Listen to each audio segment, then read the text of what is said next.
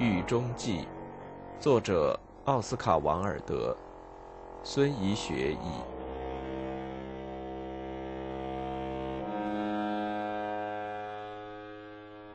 为了不敢说出口的爱，众神真是奇怪，他们不仅制造刑具来惩罚我们所犯的罪孽。而且还领着我们毁掉我们身上美好的、高贵的、仁慈的爱的东西。要不是出于对你和你家庭的爱和怜悯，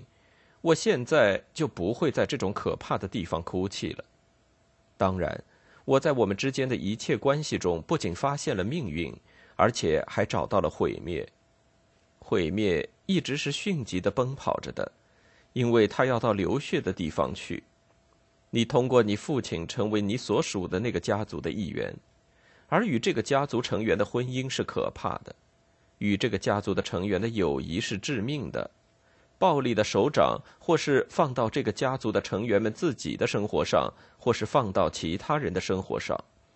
在我们的每一次相遇中，在每一个重大的或表面上微不足道的你跑来向我寻求帮助或快乐的关口，在并不重要的场合。在从与生活的联系来看，就像在光柱里跳舞的尘埃，或从树上落下的树叶那样微小的偶然世界中，毁灭都会跟踪而至，就像痛苦呼喊的回声，或追逐着猎物的野兽的影子一样，寸步不离。我们友谊的真正起点，是你在牛津大学时给我写了一封最委婉动人的信。请求我帮助你摆脱你当时正陷入的一种对任何人来说都是非常可怕的困境，而对一个牛津大学的年轻人来说，更是双重可怕的困境。我帮助了你，最终还因为你把我当作你和乔治·列文斯先生共同的朋友，而使我开始失去他的尊敬和友谊，保持了十五年的友谊。当我不能再从他那儿获得建议和帮助时，我感到自己被剥夺了生命中一个伟大的保护者。你曾送给我一首很美的诗，一首属于校园派风格的诗，想得到我的认可。我以一种极大的文学自负给你回了一封信。我把你比作许拉斯、亚辛托斯、琼奎尔或纳克索斯，或某个伟大的诗神，用爱滋养并赋予荣誉的诗人。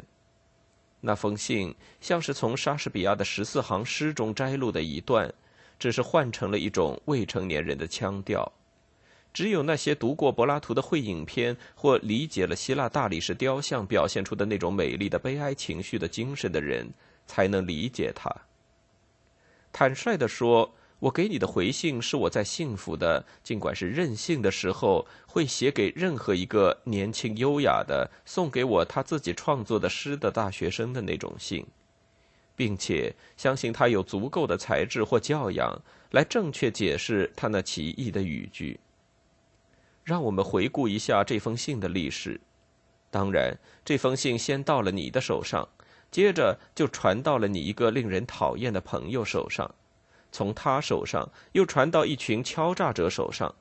结果被复写多份送到我在伦敦的朋友，正在上演我的剧作的剧院经理手上。人们对他做出各种各样的解释，但无一正确。社会上充斥着各种混乱可笑的谣言，说我不得不为给你写这样一封不名誉的信而付出昂贵的代价。结果，这种议论成了你父亲对我进行最恶毒的攻击的基础。在法庭上，我出示了这封信的原件，想让人们看看这到底是一封什么样的信，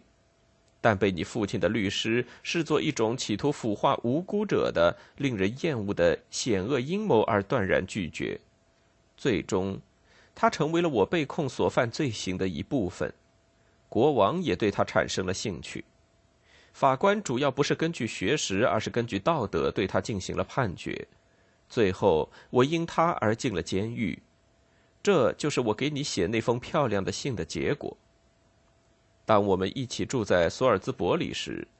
你对你以前的一个朋友给你写的一封带有威胁性的信感到非常害怕，你请求我去见写信人并帮你解决这件事，我照办了，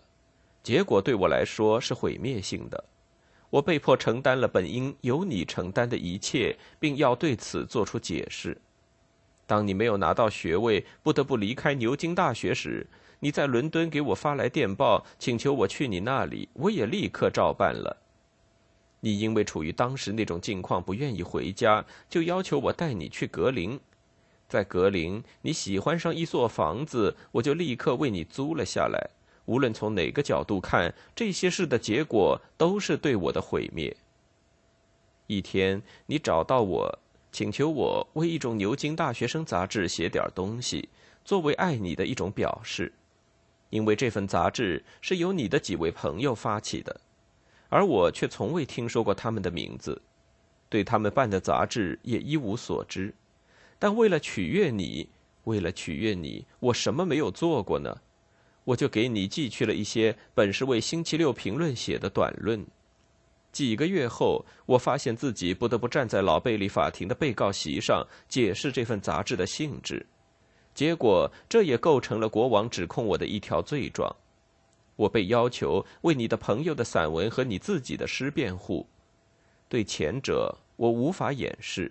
但对后者，因为我极其忠诚于你年轻的文学作品，就像忠诚于你年轻的生命一样，所以我就做了强有力的辩护，并保证你将来也不会做一个下流作家。尽管如此，我最后仍然进了监狱。既是因为你的朋友所办的大学生杂志，也是为了不敢说出口的爱。在圣诞节，就像你在感谢我的信中所说的，我送给你一件你早就想要的很漂亮的礼物，最多也就值四十至五十磅。而当灾难降临，我被毁灭时，法警没收并卖掉了我的图书馆，只是为了抵偿那件很漂亮的礼物。就是因为他。法律判决竟执行到我的房里来，在众人的辱骂、你的嘲笑的刺激下，我决定对你父亲采取行动，使他被捕。对我来说，那是一个最后的可怕时刻。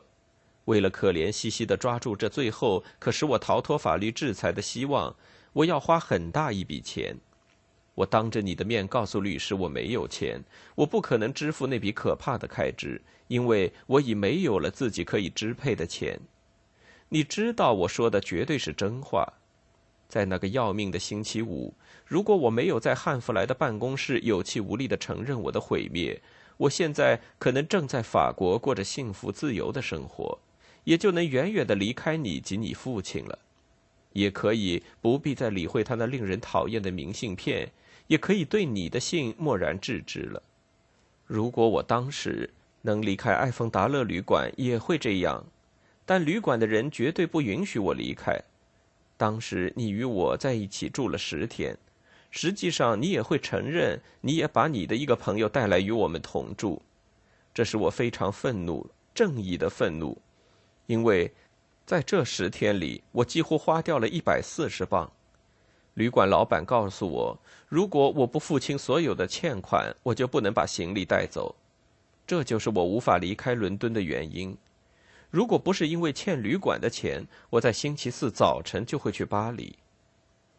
当我告诉律师我没有钱支付控告你父亲所需的那笔巨大开支时，你立即插话说，你自己的家庭会非常乐意为我提供所有必须的花费，因为对你们家庭的每一个人来说，你父亲都一直是一个妖魔，他每天都给你母亲和家里的其他人造成数不清的烦恼和绝望。你们经常议论着，如果可能，就把他送进疯人院，免得他再给家里人制造麻烦。如果我能把他关进监狱，你们全家就会把我当作英雄和恩人。你母亲有不少富有的亲戚，他们也会非常乐意为此提供必要的开支。听了你的话，律师立刻就商定了这件事，我也就急忙去了警察局。因为我已没有借口不去，我是被迫走进去的。当然，你的家庭并没有支付这笔钱，并且逼我破产的就是你父亲，是他逼得我拿出最后剩下的不足七百磅来偿付打官司花掉的钱。现在我的妻子也疏远了我，主要是因为我每星期连维持生活的几磅钱都拿不出。并且他正准备着离婚起诉。当然，要申请离婚，就必须找全新的证据和进行全新的审判，或许还要经过更严肃的程序。我自然对其中的具体细节一无所知，我只知道给我妻子的律师提供证据的证人的名字。这个人就是你在牛津大学时的仆人，在你的特别要求下，我曾把他带到格林服侍了我们一个夏天。实际上，我不必举出更多的例子来说明你在一切大大小小的事情上带给我的奇怪的毁灭。我有时感到，你自己就好像一个被某种神秘无形的手支配着的傀儡，由你把各种可怕的事归结到一种可怕的主题。但傀儡还有自己的感情，他会把一种新的情节带进他们正在表演的故事中。并且可以改变既定的多变的主题，来适合他们自己的某种奇思妙想或趣味。我们每时每刻都能意识到，完全自由，同时还要完全受法律支配，是人类生活的一种永恒的矛盾。我常常想，这是对你的本性的唯一可能的解释。如果我们确实可以解释人的灵魂的深不可测的可怕的神秘的话，当然。这不包括那种使心灵的神秘更不可思议的解释。当然，你有自己的幻想，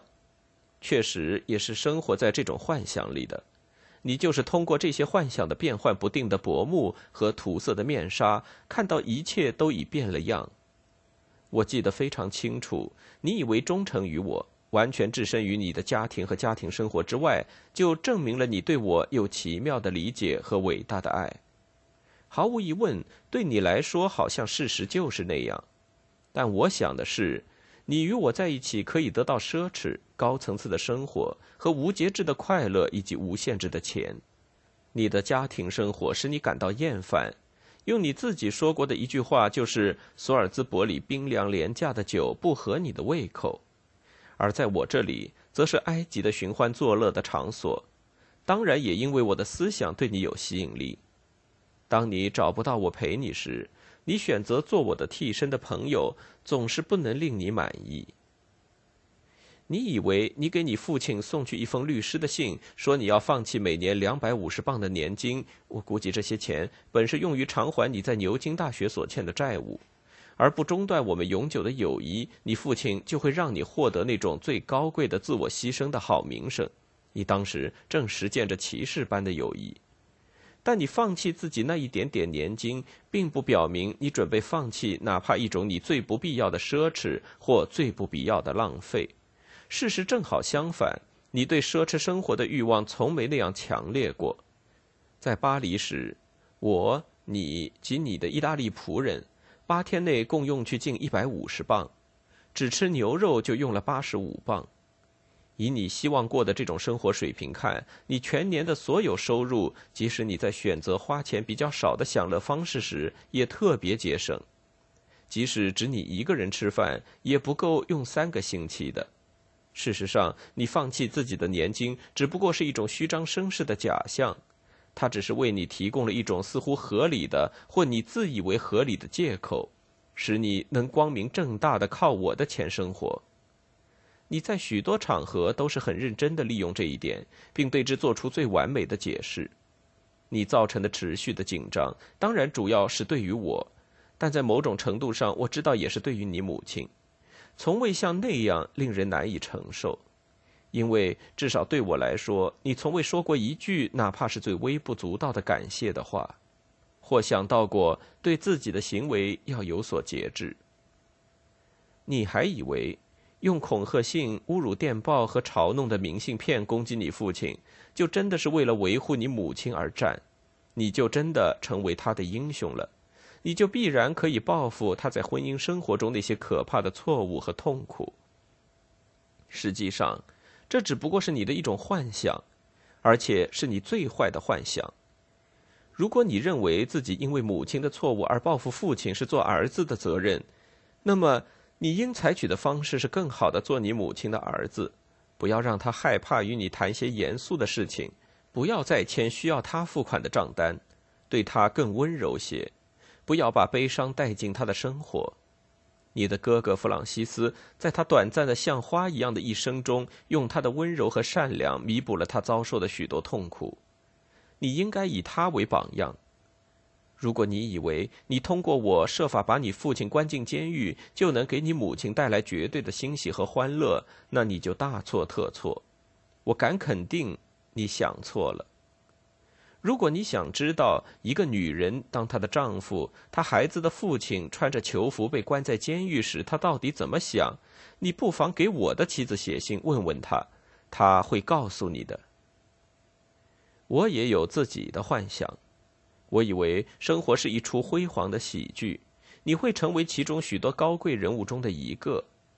我后来才发现，生活是一出令人悲哀、厌恶的悲剧。只有发生了在目的的集中性和狭隘的意志力的强度方面都很险恶的重大的生活灾难时，而导致灾难的就是你自己，才能撕破一切欢乐和欣喜的假面具。你与我都曾受到这种面具的欺骗，而误入歧途。